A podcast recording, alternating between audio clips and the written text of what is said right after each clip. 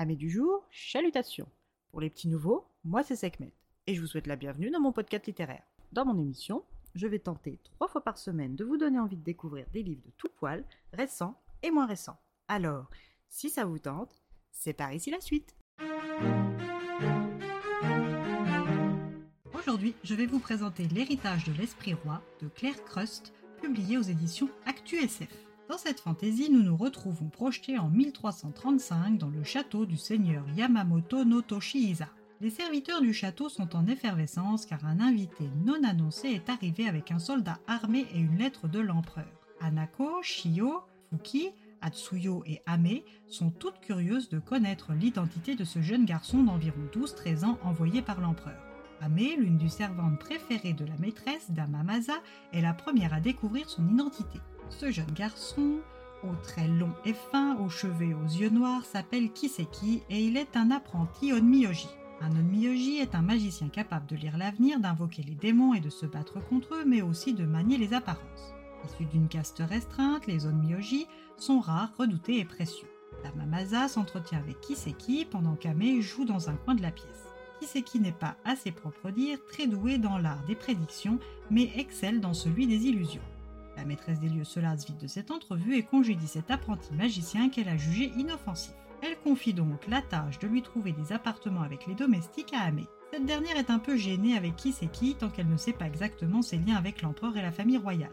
Alors, dans le doute, elle s'adresse à lui avec beaucoup de respect. Une fois Kiseki présenté, comme il se doit à tous les domestiques, les questions sur ses capacités fusent et détendent l'ambiance. Ce jeune garçon est plus l'un des leurs qu'un homme, ce qui facilite leurs échanges. Kiseki se voit attribuer un futon dans le dortoir des hommes et un uniforme de la maison facilitant ses allées et venues dans le domaine. Pendant qu'il se changeait, Morio, son familier, lui donne les résultats de sa visite d'inspection du domaine. Morio est un esprit démon devenu le Shikigami de Kiseki. Cet esprit animal d'un loup a un Okami, métamorphe en mesure de prendre forme humaine, mais qui par fierté et par profond mépris et dégoût pour les humains s'y refuse catégoriquement, est un esprit rebelle, indompté, peut-être même indomptable. Mais de par les liens qui l'unissent au jeune magicien, il lui obéit en soit peu. Une fois changé, Kiseki part se promener dans le domaine et pour le moment ne remarque aucune anomalie surnaturelle jusqu'à ce qu'il s'approche d'un pavillon isolé. Ce pavillon est celui de la concubine du seigneur Yamamoto no Toshihisa, Anabi. Isolée sur cet îlot depuis la mort de son enfant, elle ne reçoit aucune visite hormis celle des servantes et du maître des lieux.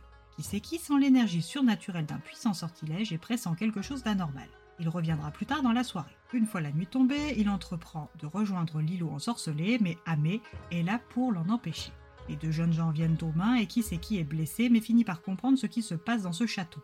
La concubine Anabi est un esprit retenu prisonnière sur cet îlot dans le but de lui faire concevoir un enfant qui aurait un pied dans les deux mondes, lui conférant un pouvoir illimité et asseyant la famille Yamamoto définitivement sur le trône de son château. Car oui, le domaine appartenait à l'origine à la famille de Damamasa, dont les frères et oncles potentiels héritiers avaient trouvé la mort tour à tour au cours de la dernière décennie. C'était donc elle et son époux qui avaient emménagé au château et en étaient devenus seigneurs, une succession contestée par le vassal d'un daimyo voisin, petit cousin d'Amasa, et qui avait reçu le soutien de plusieurs autres nobles. Bien qu'elle ait généalogiquement parlant la préséance sur son petit cousin, une guerre de pouvoir était sur le point d'éclater et personne, pas même l'empereur, n'interviendrait, d'où la nécessité d'engendrer un héritier mi-humain mi-esprit. Kiseki, qui en réalité est Yamino Shinya, l'omnyoji impérial, va libérer la concubine et tuer les deux seigneurs responsables de ce déséquilibre. Il retrouve ensuite Tadao, son garde, et demande à Anabi si elle veut se joindre à lui le temps pour elle de guérir de ses blessures psychiques. Elle accepte et devient Ai, deuxième Shikigami de l'omnyoji impérial. De retour à la cour, il est convoqué par l'empereur. À son arrivée au palais, il est reçu par le ministre de la gauche. Ce dernier conduit Shinya auprès de sa fille, Shirakawa Noeko, qui est la promise de l'empereur. Cette pauvre fille est sous l'emprise d'un puissant sortilège qui, après lui avoir transformé le caractère, l'a plongée dans un profond coma.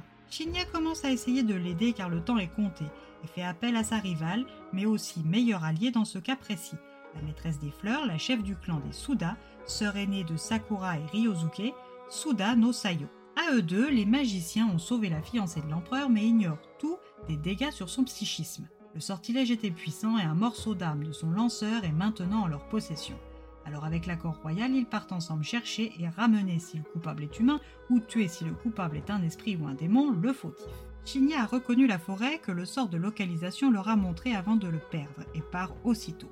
Sayo n'obtient rien de son rival, mais malgré la présence hostile de Morio et Ai, elle les accompagne. Arrivée devant un immense tori, le chemin vers le royaume de l'Esprit Roi s'offre à eux. Sayo, qui ne sait rien de cet endroit, va-t-elle accorder aveuglément sa confiance à Shinya, qui refuse de répondre à ses questions et le traverser? Shinya, qui revient ici après des décennies, sera-t-il rattrapé par son passé avant d'avoir trouvé ce qu'il est venu chercher aujourd'hui? Une traversée de la barrière du royaume de l'Esprit Roi est lourde de conséquences. Êtes-vous prêt à l'assumer?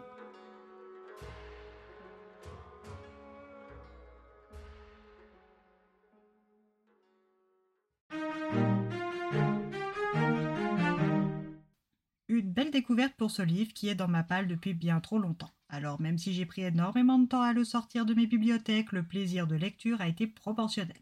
Dans cette fantaisie orientale médiévale, la narration est rythmée, le storytelling est présent et intéressant, les personnages sont tous attachants, mais j'aurais aimé en savoir plus sur chacun d'eux, car seul Shinya est très étoffé. Il m'a manqué des détails sur le passé des autres protagonistes pour m'attacher davantage à eux. C'est pourquoi cette lecture est presque un coup de cœur et non un total coup de cœur. Et bien voilà, j'en ai fini pour aujourd'hui. J'espère que cet épisode vous aura plu et vous aura donné des nouvelles idées de lecture. Si vous souhaitez découvrir d'autres petits bonbons littéraires tout droit sortis de ma bibliothèque, je vous retrouve le mardi 7 novembre prochain pour un nouvel épisode. Et si d'ici là je vous manque de trop, vous connaissez le chemin sur Instagram, les lectures de Sekhmet. Sur ce, chalut les amis et à la prochaine!